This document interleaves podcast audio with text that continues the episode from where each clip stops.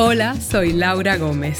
Baraja eso es un término dominicanísimo que se refiere a cambiar de tema o pensamiento. O solté esta vaina y pensé en otra cosa. Hola, gente linda. Baraja eso desde Madrid. La semana pasada les presenté un monólogo existencial bastante interesante.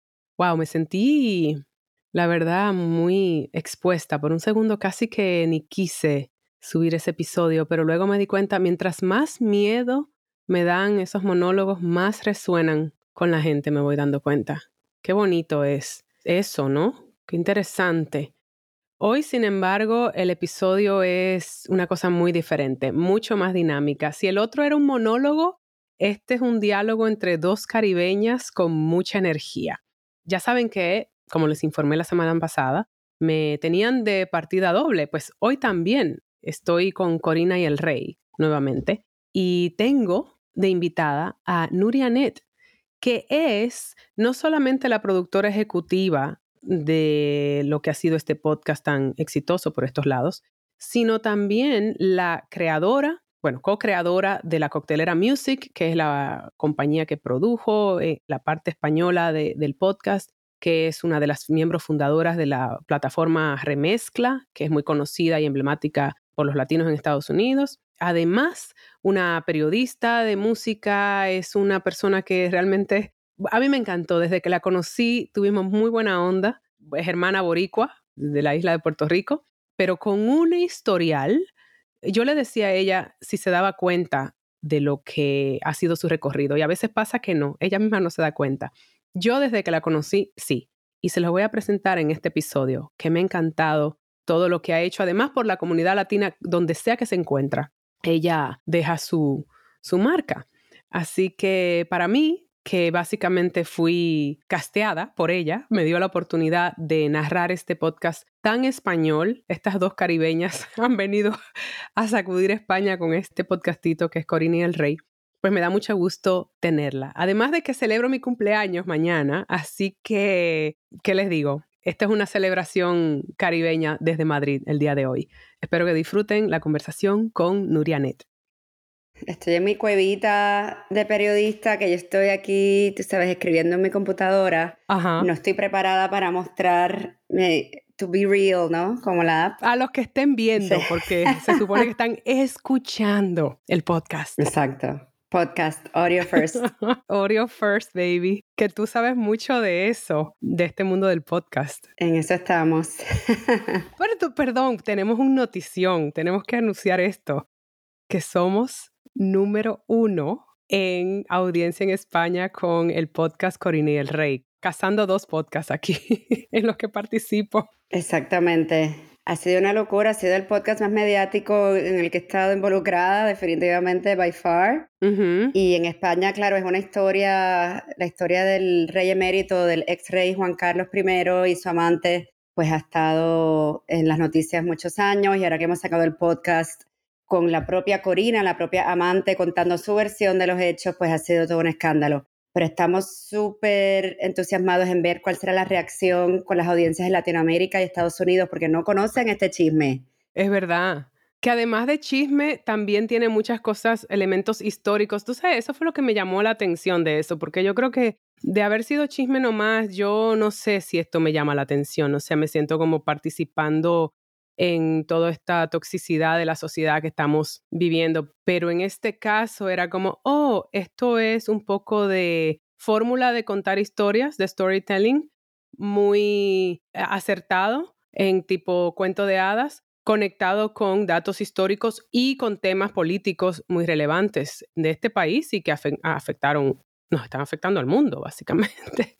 Sí, completamente. Todo fue súper deliberado y pensamos cada cosa muy, muy bien. O sea, aquí tenemos el caso real de corrupción, de malversación de fondos, eh, de espionaje internacional. Y estamos hablando de, fondos estatales a nivel España y, y también dinero internacional. Entonces, sabes, hay muchos podcasts que a mí me encantan, que usualmente son de investigación, de el periodista tal va por el mundo investigando, ¿no? Entonces lo escuchas, aunque es podcast, lo escuchas a fulanito yendo a, a, bóvedas, ¿no? Buscando papeles y tal. Pero dijimos, no hagamos el típico podcast de investigación que solo le va a interesar a la gente que le interesa el periodismo, la investigación o los hard news. Correcto. Sino hagámoslo como un caballo de Troya como que te atrape el chisme, el amorío, el escándalo, y una vez ya estás ahí metida y, te entretiene la historia, o sea, es entretenida de, escuchar, sí. ahí te vas a ir enterando de un montón de cosas que es lo que mueve el mundo. O sea, lamentablemente el mundo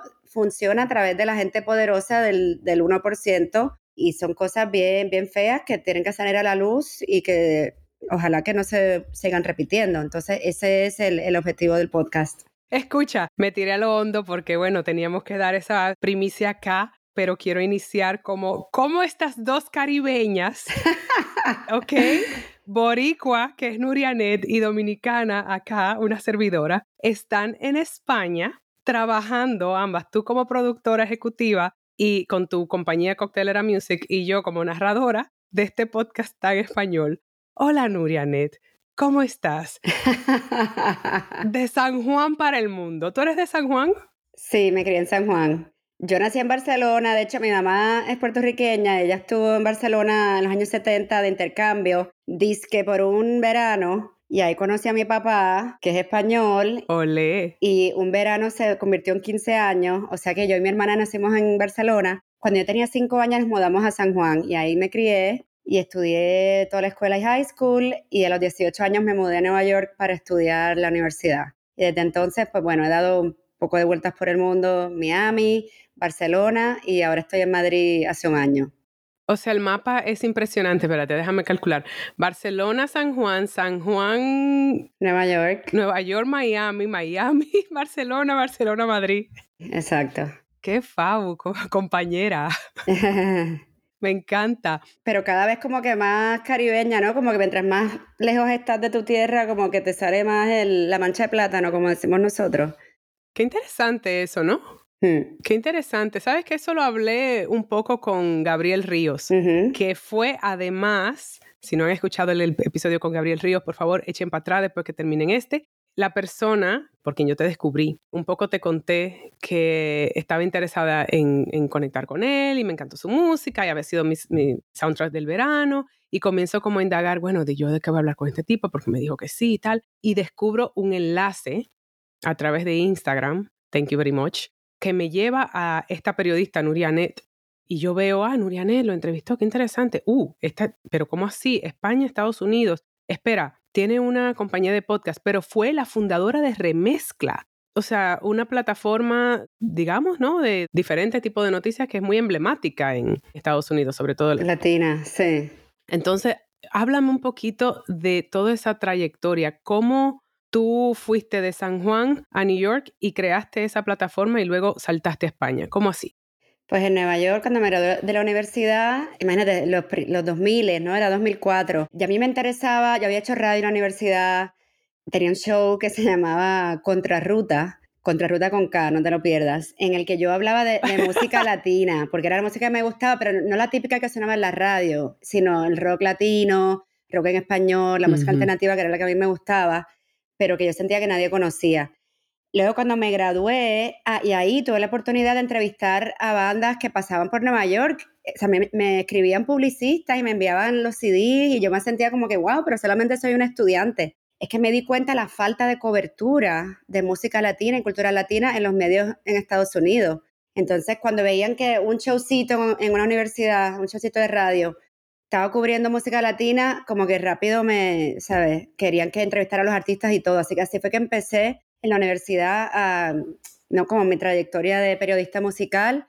Luego, estando en Nueva York, pues tuve la oportunidad de, de hacer internships y freelance para varias revistas. Yo trabajé en Latina Magazine, que era una revista por y para mujeres latinas en Estados Unidos. Correcto. Que tuvo mucha importancia. Pero al mismo tiempo con mis amigos eh, en Nueva York, pues empezamos esta página web que originalmente se llamaba New York Mosaico, porque el objetivo era mostrar la diversidad cultural de Nueva York latina, ¿no? Como el mosaico de culturas latinas, porque somos muchas culturas que hacen la cultura latina, Estados Unidos. Sí. Y empezamos una web porque no teníamos dinero para hacer un periódico, una revista. Si fuera por mí, yo habría hecho una revista, tú sabes, Time Out New York a los latinos, pero fue un website, porque un amigo pues era el coder, otra amiga eh, nos hizo el logo, otra amiga era la photo editor, era Labor of Love. Y le hicimos porque era como, nosotros éramos nuestra propia audiencia, queríamos saber qué estaba pasando en la ciudad a nivel de cultura, música latina, qué conciertos iban a ver qué películas, esa era la época de Amores Perros y tu mamá también, ¿no? Como que listábamos, era todo de, listings, como de eventos y pues en la película y tu mamá también se muestra en Lincoln Cinema estas tandas, o sea, así como ese nivel súper... Entonces de ahí era como un proyecto como muy egoísta, por así decirlo, porque era como we were our own audience pero realmente sí sirvió un servicio y la gente como que rápido lo adoptó porque era como que, wow, no hay nada así. También era en inglés, para latinos, entonces nuestros aliados gringos podían también enterarse de, cosas nuestras. Y de ahí en el 2006 le cambiamos el nombre a Remezcla. Empezó en Nueva York, era New York Remezcla.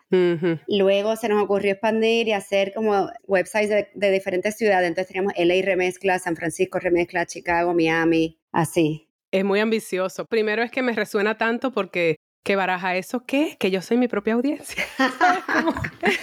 Pero eso es lo más auténtico, por eso resuena, porque si hay algo que tú tienes esa necesidad, más gente lo va a compartir. No es, no es... De hecho, yo después de, de remezcla, que bueno, al principio era un passion project, era nights and weekends, después ya dejamos nuestro trabajo full time para dedicarnos a eso, full. Uy, qué loco eso. Sí, nos tiramos. Es que. O sea, me imagino que es un momento de riesgo que tú dices, ¿en serio voy a hacer esto? En serio. Bueno, yo en ese momento trabajaba en MTV, porque después de Latina trabajé en MTV, cuando MTV lanzó un canal latino. Ahí también yo me dedicaba a entrevistar. En esa época empezaba el reggaetón también de forma comercial y masiva. Y, o sea, my day job era entrevistar a Daddy Yankee, Don Omar, toda esta gente.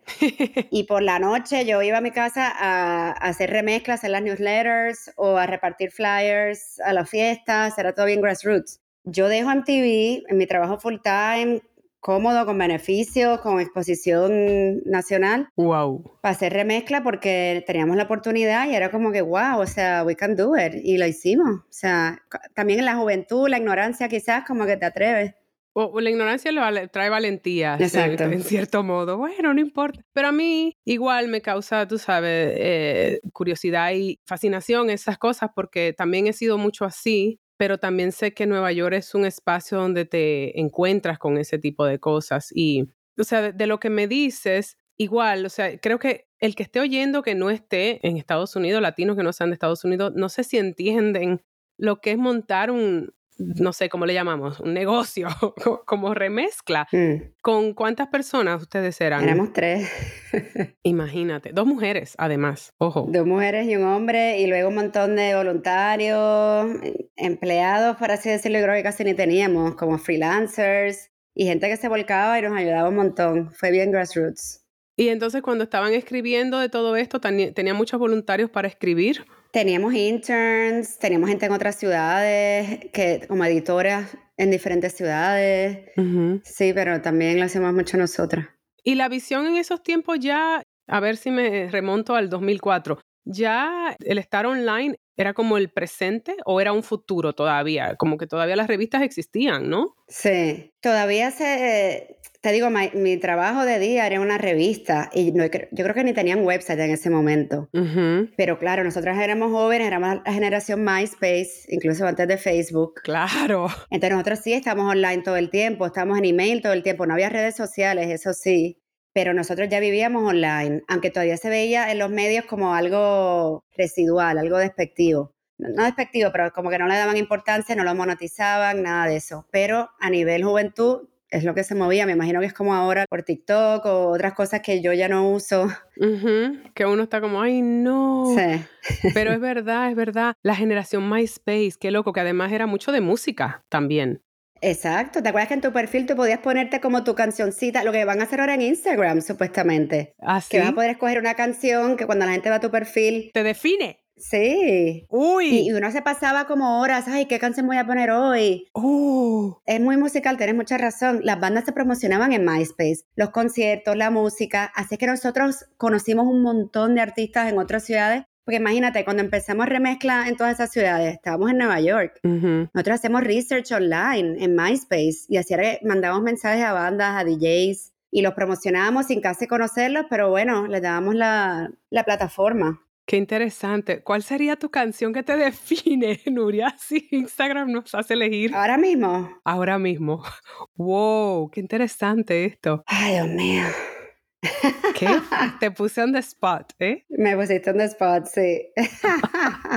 no sé, Dios mío. En estos días he estado escuchando un poco de música. Mm, Sabes que soy un poco rebelde con yo con lo mainstream. Siempre me voy como a lo underground y he estado escuchando este Alil Supa, que me ha gustado mucho. No conozco. Es como música urbana underground, un venezolano que me presentaron recientemente y bueno, pedí como mm. referencia de, de, algo de ese tipo de música y me mandaron a esta persona. Porque un tipo de rap callejero como, como bien de aquellos tiempos, como originalmente lo que era esta vaina así de protesta. Pero yo diría que hoy día, hoy, hoy voy a elegir a Ana Tijoux fíjate, porque la ando manifestando que venga para acá para Baraja eso. Eso, claro que sí. Hola, ¿qué tal? bueno, pues voy a decirte una, eh, quizá mala mía de, de, Villano Antillano con Bizarrap, aunque es comercial, pero ah. Villana es una rapera de Puerto Rico que salió hace nada, hace un año. Y la verdad que ha explotado, ha sido la primera artista trans en llegar a los top 50 en Spotify, como que es un orgullo bien brutal para la isla y, y un súper talento. Me gusta esa lección, me gusta. Nada más por el hecho de, eso mismo, de romper el molde. ¡Yay! ¡Qué bien! Ok, entonces todo esto pasa con remezcla, pero eventualmente ustedes toman la decisión como de que, bueno, ya, salimos de esto por H o por R. No sé si es algo que quieres discutir o no, pero ¿qué pasa cuando tú le pones tanto corazón y empeño a algo y te tienes que desconectar de eso? Porque es algo con lo que yo lidio mucho, como con este asunto de identidad, ¿sabes? Si te hace identidad eso. Totalmente, sobre todo, ¿no? Que uno siempre está como atado a su trabajo, a su productividad. Estamos como súper definidos por eso, siento, en, en, la cultura occidental. Este, sí, imagínate, yo le, yo le metí como siete años de mi vida a eso, eh, fue súper intenso. Al final hubo, o sea, nos quemamos los tres socios, fue un burnout horrible, hasta yo con mi amiga, que era de mis mejores amigas, tuvimos que como distanciarnos un, tiempo. Wow. Pasaron cosas feas que ahora yo digo, wow, hubiera podido yo defenderme por mí misma, no sé, pero en ese momento yo no tenía el vocabulario ni el mind space de como tratar de quedarme ahí. Yo lo que quería era paz mental y coger un break. este, yo decidí solicitar a, a grad school, hacer una maestría en periodismo porque no sabía qué más hacer, honestamente. Entonces, como que me cogí un año sabático de trabajar para volver a estudiar, volver a endeudarme, porque las universidades en Estados Unidos de verdad que son horribles. Qué locura. Pero bueno, volví entonces a, a Columbia University, que es donde yo había también estudiado mi, mi undergrad, mi bachillerato. Ahí era que tú tenías ese programa de radio en, Colombia. Sí. Ah, bueno, tampoco era cualquier universidad, era la universidad. bueno, yo estaba en el programa de radio de Barnard College, que es el, la Universidad de Mujeres, okay. que es parte de Columbia, porque tengo que decir que eh, WKCR, que es la estación de Columbia Proper, era súper cerrada, era de sus DJs de siempre, de jazz, de no sé qué. Hmm. O sea, no, casi no había mujeres DJs ahí, ni, ni estaba muy abierto. En Barnard, al contrario, yo me acuerdo de llegar a esa primera reunión y yo dije, yo como que levanté la mano, yo, can I have a show in Spanish? Y ellos como que, yeah, of course. Y yo, but can I play this type of music? Yo como que pidiendo permiso. Ajá. Como que no podía creer que yo podía tener mi espacio y hablar mi idioma, poner la música que me daba la gana. Fue uno de los primeros espacios que yo encontré en Nueva York que fue totalmente abierto. Y había DJs, estudiantes que tenían shows de noise, de, de cosas rarísimas. Era, era un hodgepodge. Anyway, sí, en Barnard tuve mi show volví a Colombia luego para hacer mi maestría y ahí surge la oportunidad de trabajar en Univision. O sea que imagínate, pasar hmm. de remezcla, que era como el anti-establishment, a irme a Univision, que era como The Man. Wow, sí. Para mí era como muy curioso y poder tratar de cambiar un poco, no, esos medios latinos que son, Dios mío, tan anticuados, tan cerrados. los mismos de siempre, pero ellos me ofrecían un nuevo venture dentro de Univision que llegó a ser Fusion, que era un canal de tele digital que iba a ser en inglés, iba a ser para los jóvenes latinos, iba a ser diverso, o sea que yo dije, bueno, o sea, es una buena oportunidad, vamos a probarlo. Claro. Y me lancé y me mudé a Miami, ahí fue que me mudé a Miami. ¿Y esto fue alrededor de qué año estamos hablando ya? Esto fue en el 2011. Ok.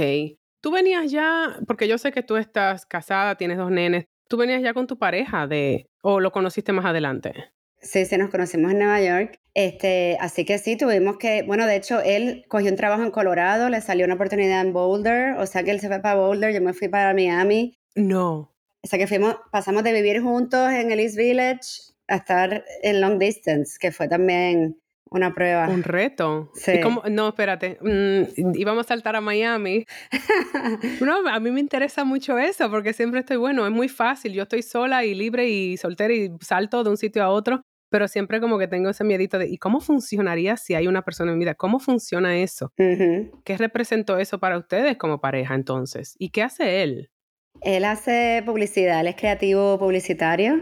Me río porque está enfrente mía. hola, hola. grabo esto.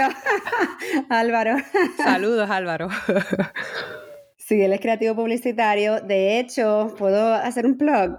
Dale, échale para allá. Álvaro fue el creador de la campaña publicitaria para Corina y el Rey. No sé si viste que se hizo toda una... sí, buenísima. Un lanzamiento de una marca de ropa de lujo era una marca de ropa de casa, de cacería, para mujeres casadas. Casadas, con Z. Anyway, volviendo a ese momento, no me acuerdo qué conversaciones tuvimos, pero era como que confiábamos el uno con el otro y como que vamos a seguir para adelante, no sabemos cómo, hmm. pero era como que cada cual pursuing their, ¿sabes? Their careers y eventualmente... Todo cae en su lugar. La verdad que ni, ni sé cómo lo proyectamos. De veras. Pero bueno, eso fue en el 2011-2012 y en el 2013 nos comprometimos. Él pidió un, transfer, con su oficina se pudo mover a Miami, o sea que él se vino a Miami y ya estuvimos. O sea que realmente estuvimos long distance como un año. Ok. Ah, bueno, un año se sostiene, hasta emocionante es encontrarse en diferentes sitios Exacto, y tal. como, uh. Sí, yo tuve una así. Pero sí, esa nunca ha habido un plan maestro, como que let it flow, Laura. y cuando te encuentras a la persona ya tú sabes. No hay que, como que no se cuestiona. Ay, qué bonito. Sí, nada más que fluye y fluye y fluye. Qué rico. Sí. Lo estoy llamando eso también. Estoy llamando muchas cosas a mi vida. A veces fluye para arriba, a veces para abajo, pero bueno, fluyes igual. ok. Y se mudan a Miami. ¿Y qué representa entonces Miami de este cambio? No solamente de la diversidad y todo lo que representa Nueva York, pero Miami, bueno, perdónenme, perdónenme a quienes viven en Miami, no es mi lugar favorito en el mundo. Sé que hay una comunidad pequeña liberal que se abraza y que se necesita. Entonces, cuéntame un poco de esa experiencia mayamense. Fue fuerte, no lo voy a, a, negar, o sea, fue bien fuerte. Yo soy muy de ciudad, me encanta caminar por la ciudad, perderme entre las calles y verme otra vez en una ciudad que como San Juan tenía que usar el carro para todo, estar en el tapón, estar en, el carro, o sea, no me gustaba nada, nada, nada. Sí. Y conocer la ciudad también se me hacía bien difícil, después de estar en Nueva York, tú sabes, como con remezcla estábamos todo el tiempo, yo con mis colegas en la calle, pateándonos, conocíamos todo, aunque Miami es más pequeño y todo, se me hacía bien difícil como que también Miami es una ciudad de paso, hay mucha gente que está ahí de paso. Mm. Hay gente de todo el mundo, bien interesante también, de Latinoamérica y de, otros países, pero la gente como que está dos años se va, como que no es un sitio donde la gente echa las raíces. Nueva York tampoco, pero bueno, como hay tanta gente en Nueva York. En Nueva York hay mucha gente y, las raíces se echan por 5, 10 años, por lo menos. Yo 20. ¿Tú cuántos? ¿Cuántos duraste ahí? Yo como 12. Pero ya de mis amigos ya no queda casi nadie. Se ha ido mucha gente. Ayer me lo dijo una amiga, digo, Dios mío, pero aquí no queda nadie. yo, es verdad que ha habido una pospandemia, definitivamente hubo un éxodo. Un éxodo, Dios, se me fue la palabra. bueno, eso mismo, un éxodo. Oye, y entonces te lo pregunto en serio porque ahora mismo yo tengo eh, varias amigas que están en Miami, amigos, y o sea, hay algo ahí, como que hay una movidita interesante ocurriendo ahora, quizá un poquito más que antes. Quizá eso mismo, la pandemia, como que llevó a la gente a buscar un poco de climas más favorables. Y a pesar de mm. que, bueno, que ganara quien ganó, no lo vamos a mencionar porque no le voy a dar espacio en este lugar. Muy triste que tantos latinos votaran por ese individuo. Sí. Búsquenlo en las noticias si no saben de quién hablo. Pero ganó Alejandro Frost en Orlando. Es increíble. Sí. El primer, va a ser, ¿no? El primer Gen Z en estar en el, Congreso. Wow. Eso sí. La contraparte positiva de quien ganó, ya voy a decir, de, de DeSantis, puto DeSantis. El gobernador republicano, sí. Que, que, probablemente vaya a ser candidato presidencial. Señores, pónganse las pilas con las votaciones, señores, por favor. pero, pero es interesante, encuentro yo, que haya esa movidita eh, en Miami, pero en, en ese tiempo que tú te moviste todavía era un espacio con muy poco muy pocas burbujas liberales, yo creo. No, fíjate, Miami es una burbuja dentro de, Florida, o sea, yo... Ah, bueno, Miami, y, sí. Y, Miami, y Miami con Fort Lauderdale también, es como otro mundo. Miami todo en español, todo mundo internacional, liberal, sí. Están los que sea cubanos, republicanos, pero yo me voy en lo mío, o sea, y, siempre ha habido una movida alternativa también cultural, pequeñita, pero la ha habido. Cuando la encuentras, entonces ya como que te mueves como pez en el agua. Es verdad que sigue, sigue creciendo y tengo muchísimos buenos amigos allí, artistas, músicos, o sea, la verdad que es brutal y es un sitio increíble, el clima, te digo, la diversidad latinoamericana, el primer idioma es español, o sea, yo, para mí es el futuro de Estados Unidos, porque, pero ya, ¿sabes? Ahora, porque así se va a mover Estados Unidos, va a seguir creciendo la población latina. Sí, y va a ser bilingüe, full. bueno, debería. Sí. No sé por qué le tienen tanto miedo a, algo que te diversifica y que te hace crecer culturalmente, pero bueno, así siempre es el asunto. Entonces, estuviste ahí tu buen rato lidiando con el tema de... Con... Cinco años. Bueno, pero como en comparación con el contenido que tú estabas creando, ¿te estabas todavía moviendo en esas aguas? Bueno, hice un poquito de todo porque en Fusion pues me dediqué más como a gestionar la página web, bueno, lanzar toda la operación digital de Fusion, luego me fui a Univision Proper a liderar la sección de música de univision.com, pero claro. No es tan fácil, ¿no? Mover, cambiar un, barco de, dirección tan rápido. En aquellos momentos habían contratado a un editor in chief de la página web, Borja Echevarría, que de hecho venía de España, de Madrid, venía del país un periodista muy reconocido, y él montó una sala de redacción completísima con periodistas de toda Latinoamérica, España. Era como la primera vez que Univision tenía su redacción, su sección de noticias bien formada. Y a mí me dieron pues mi sección de música con mis periodistas, con mi persona de redes sociales, mi versión de videos, o sea, estábamos ready para hacer buen contenido. Pero una vez empezamos a hacer nuestras notitas y nuestras cosas, empiezan a a llegar llamadas del departamento de aquí, de que si el manager de fulanito llama a mi jefe, el presidente de tal división de Univision llama eh, cuestionando, porque no estaban acostumbrados a ver noticias sobre artistas musicales o sobre música. Hmm. Porque una cosa es pues hacer farándula o entretenimiento y otra cosa es hacer periodismo, noticias, que a veces escribes cosas negativas, a veces positivas, o sea, no. Ok. Entonces, bueno, ahí me vi eh, un poquito, estaba complicado porque sentía como que me estaban boicoteando dentro de la misma organización. Y básicamente estos tipos de medios también se, se mueven por el tráfico, ¿no? Querían que escribiéramos ciertos artículos que dieran mucha audiencia. Entonces, ¿qué es lo que te da audiencia? Pues cierto tipo de contenido, pues de chismes o de fotogalerías de mujeres en bikini, o sea, bien, bien lamentable. Y yo realmente no me veía haciendo eso, o sea, lo tuve que hacer y me, me deprimí bastante, tengo que admitirlo. Eh, y yo dije, Dios mío, o sea, no puedo creer esto porque no era lo que, no era nuestra intención cuando montamos el equipo, no era hacer ese tipo de contenido. Y bueno, ya llegamos al 2017, cuando a Álvaro, a mi pareja, le, le ofrecen un trabajo en Barcelona y ahí decidimos mudarnos a España. Yo no conocía a nadie acá. Para mí fue bastante fuerte también dejar toda mi trayectoria en Estados Unidos. Yo dije que yo voy a hacer allí, no conozco a nadie. Uy. Pero dije, no quiero seguir haciendo contenido de chismes, o sea que vamos a empacar las maletas y, y nos vamos. O sea que orgánicamente ahí hubo otro, otra transformación, digamos, de identidad. Sí. En cierto modo, porque es verdad que cuando dejas un espacio así, me pasó ahora, tú sabes, post pandemia, que me fui, dejé Nueva York, mi ciudad de 20 años, y aunque vuelva ya es otra la relación, no es un matrimonio, ahora somos amigos. Bueno, no he vuelto bien, bien para descubrir qué tan amigos somos. Pero sí pasa eso, sí se siente como un quiebre, ¿no? Total, sí, también como un failure, porque era como que, wow, yo que vine aquí a tratar de cambiar las cosas, los estereotipos, como que mm. no pude. Y claro, tampoco depende solo de mí, o sea, eran muchos factores y bueno. Pero bueno, lo intenté. ¿Te sentiste fracasada realmente?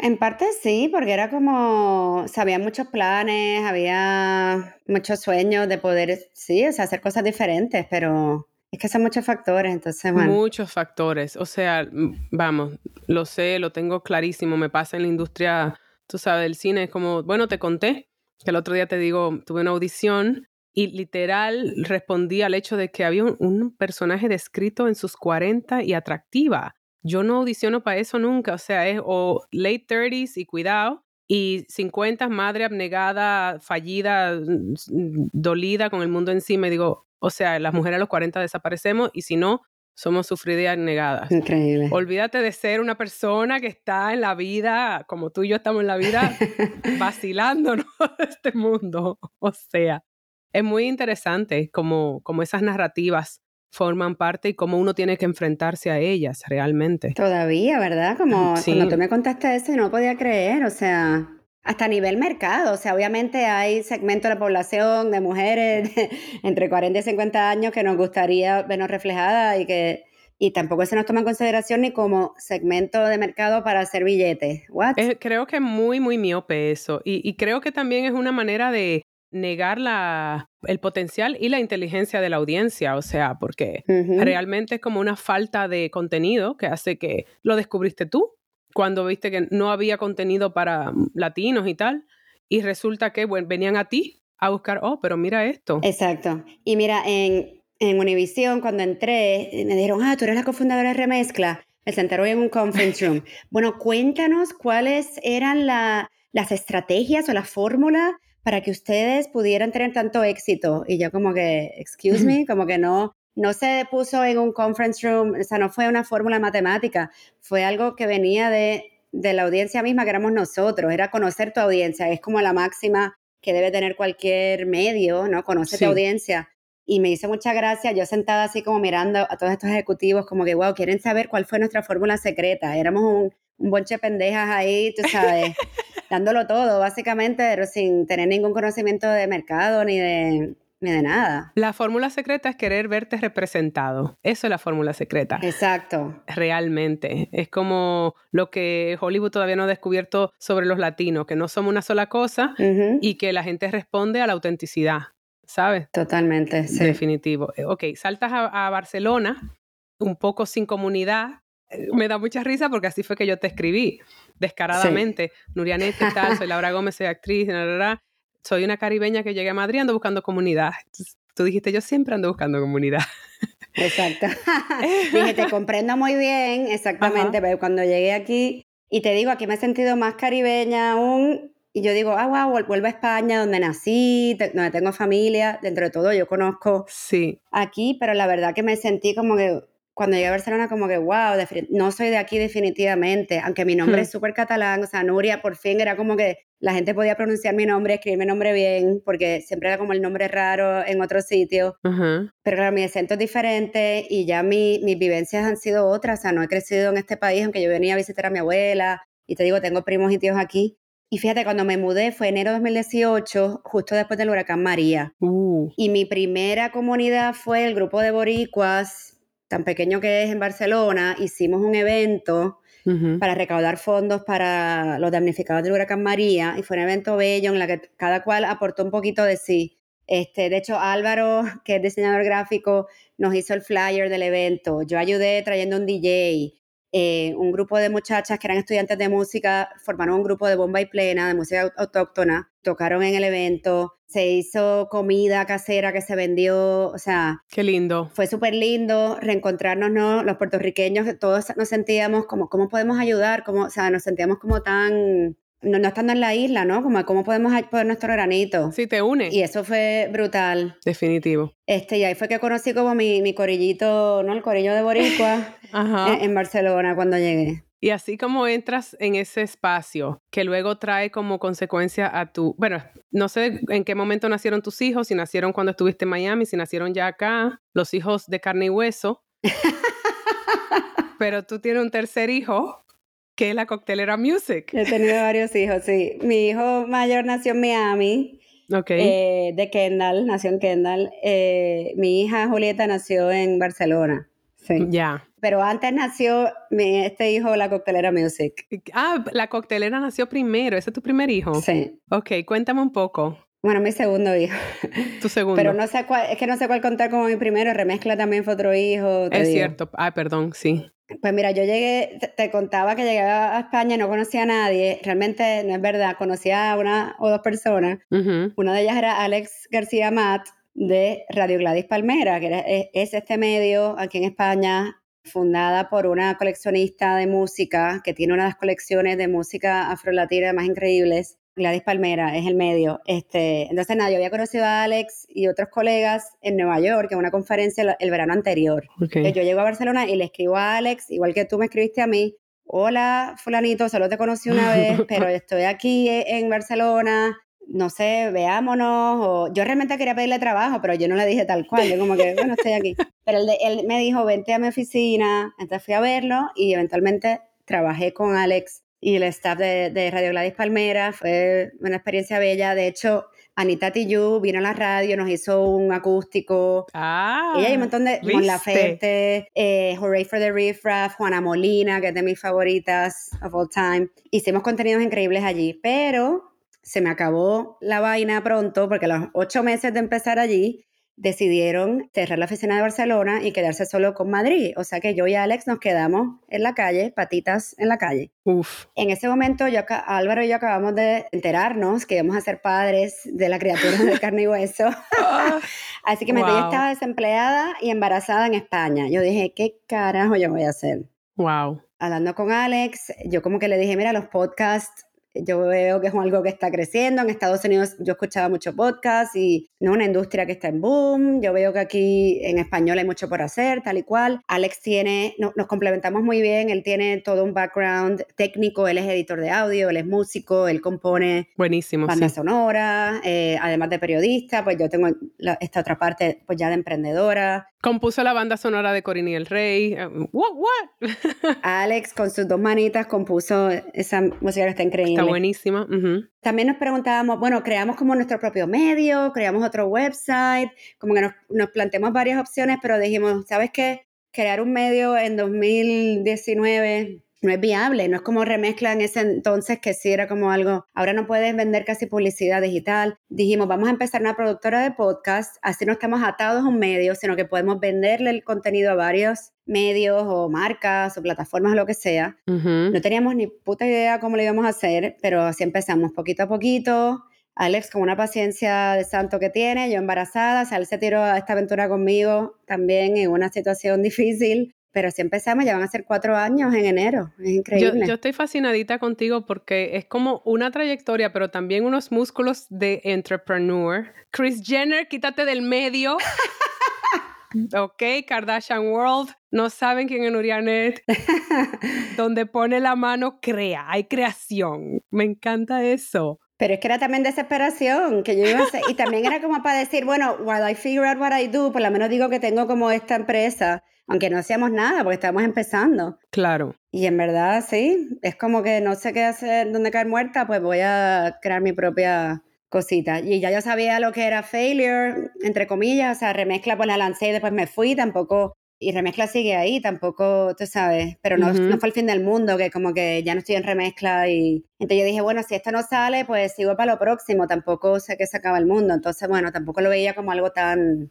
Claro, la necesidad es la madre de la invención, número uno, y número dos, casi que eres actriz. Un rechazo, uno más. next. Que Te pone más fuerte, más resiliente. Muy fuerte, muy fuerte, porque a mí me pasa igual. Yo todavía estoy luchando por este podcastito, levantándolo un peldañito a la vez y es bueno, ¿qué es lo más que puede pasar? ¿Que tenga que cerrarlo en algún momento? Pues de momento no. Exacto. De momento seguimos ahí construyendo y, siendo nuestra propia audiencia. Y tu terapia y las conexiones que estás creando. claro. Buenísimo. Me, llevó a ti, me llevó a ti que me, que, me llevaste a Corina y el Rey. Vamos a cerrar con ese pequeño punto porque ahora como que ahí está el sí. como abrimos y cerramos. Ajá. La Coctelera Music fue contactada para co-crear y coproducir este podcast. No quería dejar de mencionar que este podcast fue como concebido, ¿verdad? Por dos periodistas bien arrechos. hablamos un poquito de cómo fue esa, esa situación con Bradley Hope y Tom Wright. Sí, Project Raisin es una productora de contenido, se puede decir, fundada por dos periodistas que venían del Wall Street Journal. Entonces, ellos ya como periodistas, como storytellers, se veían como un poco limitados, ¿no? En su medio, que en este caso era el Wall Street Journal, que uno dice, wow, el, periódico más famoso del mundo. Pues aún así ellos querían hacer más con todas las investigaciones que hacían. Ellos se especializan en, en investigación. Entonces empezaron Project Raisin para contar esas historias de muchos formatos. Una de ellas es podcast, otras libros, otras era documentales. Entonces nos contactan porque tenían esta historia. Primero tenían la exclusiva de que habían llegado a Corina, ¿cuál es el apellido? Saint Wittgenstein Saint, exacto. Dios. Corina, que es esta ex amante del rey, porque tuvo muchas, vive en Londres y bueno, por razones que van a enterarse en el podcast, Bradley, periodista que se había especializado mucho en el Medio Oriente, Bradley vivió en Egipto y en en Qatar creo, bueno, en Abu Dhabi. Él ha escrito varios libros e investigaciones sobre Arabia Saudí y, todo el dinero que se mueve en Medio Oriente. Muchos casos de corrupción que él ha eh, destapado junto a Tom Wright. Exacto, eh, heavy hitters. Entonces, pues él contacta con Corina y ella accede a contar su versión de la historia a alguien que no es ni de España ni nada. Y yo creo que por eso también se lo dieron y, por la confianza que depositó en ella pues Bradley, que es un periodista, o sea, él no tiene intereses más allá de contar una buena historia y, como él siempre dice, destapar, ¿no? How the world really works. Claro. Cómo el poder se mueve realmente, que el público como que no lo ve. El caso es que nos contactan para, ya que esto es en España, necesitaban ayuda en España on the ground para hacer entrevistas, para adaptarlo al español. Ellos tenían muy claro que esto tenía que ser en inglés y español. Y desde el primer momento, y claro, nosotros, pues Alex y yo, hacemos todo tipo de podcast, pero la verdad que el podcast investigativo o político no es nuestra especialidad para nada, sobre todo que venimos de, de, cubrir música. Pero lo primero que me dijo Bradley es, queremos que esto sea un podcast para una audiencia internacional, no para España, para una audiencia internacional, porque no conocen esta historia y también honestamente son las audiencias más grandes que hay afuera en español. Claro. Y también queremos contar esto, lo que te decía antes, no sobre la investigación de qué pasó ahí, sino contar esto de una manera muy entretenida, casi como una telenovela, casi como Desperate Housewives o Bridgerton. Te, atrapa la, el, el tono, el guion, la trama amorosa, el escándalo. Y porque eso es real todo, todo lo que fue toda Exacto, esa situación. Sí, todo esto es real, pero una vez te atrapa eso, entonces ahí Real y surreal. y se van destapando todas esas capas y pues salen todos estos hechos, ¿no? Y lo que han investigado que llevó a abdicar al rey Juan Carlos y bueno, que siguen todavía el litigio y hay un montón de... Entonces nosotros pues de una le dijimos, oye, nosotros hacemos, nos especializamos en crear música original para podcasts, los soundtracks, o sea que también depositaron su confianza en nosotros y dijeron de una, entonces Alex se puso a trabajar. ¿Quién mejor, no? Que alguien Alex, que es español y que conoce, claro. él ha vivido esto en carne propia, ¿no? En crear esa música pensando ya como en todo el, contexto y, todo esto. Y te digo, queríamos una latina que fuera la narradora, teníamos eso bien, bien claro. y que para nosotros también es parte de nuestra ADN, porque la coctelera estamos en España, pero realmente estamos haciendo trabajo en Estados Unidos, Latinoamérica, pues yo vengo de allí, entonces siempre nuestra misión es hacer cosas que hablen a varias culturas, ¿no? Eh, sí. Te digo, es una historia en España, pero todo el mundo la puede escuchar, es relevante para todo el mundo, pero queríamos hacerlo de una manera que hiciera sentido, por eso entra Laura Gómez a la ecuación. Sí, yo me siento muy afortunada de que ese email llegara en el momento adecuado o que yo te enviara eso y que justo ahí, ah, por cierto, estamos, nos mandó una prueba y fue como que todo, las estrellas se alinearon, un encuentro fortuito pero además me parece de verdad, eh, a mí me gusta mucho como proponer siempre salirse de la, ¿sabe? De la norma. Por eso que digo, estas dos caribeñas que están involucradas en un proyecto tan español, ¿sabes? Y ya me han comentado muchísimo de, cómo está siendo recibido y, y no sé, me parece súper interesante y les invitamos, Nuria y yo, a través de Baraja Eso, a que hoy además salimos por, sale por partida doble, estamos acá pero hoy sale episodio también de Corina y el Rey, así que ya saben que está candente. No, y para mí la satisfacción, porque tú sabes cuando, sobre todo en inglés, ¿no? Cuando hay como estas películas ambientadas en la Edad Media o Once Upon a Time, siempre ponen el acentito británico, ¿verdad? Como que todo lo que tenga que ver con Once Upon a Time, Eras una vez, es como el acento europeo. Pues nosotros, ¿sabes qué? Vamos a darle la vuelta a la tortilla. Sí. Y ese Eras una vez va a ser del punto de vista latinoamericano. Buenísimo. Y España, que también siempre looks down a los latinos, y lo digo. aquí abiertamente. ¿Sabes qué? Vamos a contar tu escandalito que tienes aquí, vamos a contarlo desde fuera y es de los latinoamericanos, porque, porque sí. Y eso me da mucha satisfacción. A mí también, y además la mezcla entonces de que sean estos personajes que están actuando, que son las voces españolas, y que tienes una voz latinoamericana neutral, ojo, neutral, ese es mi trabajo. Aquí no, en Baraja eso no sale ese caribeño por toda parte, porque esa es la personalidad, pero no, me pareció un, ejercicio muy interesante y le ha ido muy bien, o sea que algo hicimos muy bien hecho. Y tiene sus críticas, definitivo, y en España, y yo sabía que iba a pasar, la gente como que, claro, es que no esto ha sido un tema como tan de aquí, que cuando lo ven contado desde afuera, como que se extraña muchísimo. Claro. Pero estoy súper orgullosa de, de lo que hemos hecho. Yo también, yo también, Nuria. Gracias por estar aquí conmigo. Nos vemos en un rato. Yo no sé si eres tú o a Jimena, pero me, toca grabar episodio hoy. Sí. Todavía seguimos en esto, gente. No hemos terminado. Para que puedan oír toda la serie. Así que qué lindo, qué lindo ha sido conocerte, qué lindo ha sido encontrar comunidad aquí en Madrid. Madrid me ha tratado muy bien, tú sabes. No te vayas, quédate. Ya sé. Coctelera Music. Me quedo acá con la... no, estoy muy feliz. Te buscaremos más proyectos. Sí, eh, gracias, corazón, y gracias por estar por acá. Felicidades. Mil gracias, Laura. Felicidades por el podcast y, y muchísimas gracias. Y a ti. Besos caribeños.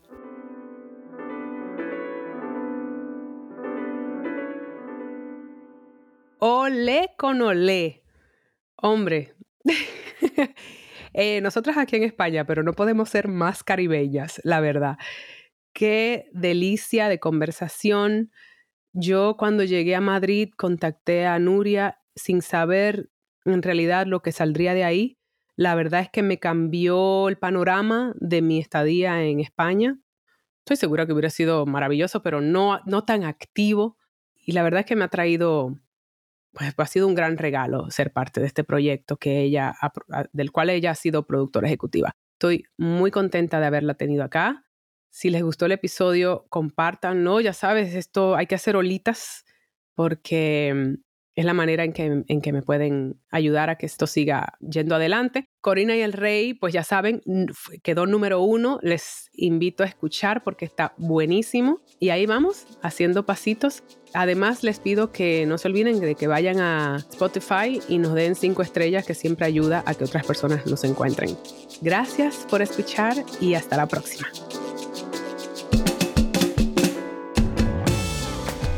Baraja Eso ha sido creado y coproducido por mí, Laura Gómez, junto a mi tribu caribeña de Yuca Lab. Música original de Stu Mindeman. Síguenos en nuestras redes sociales, arroba Baraja Eso Podcast y arroba ms Laura Gómez.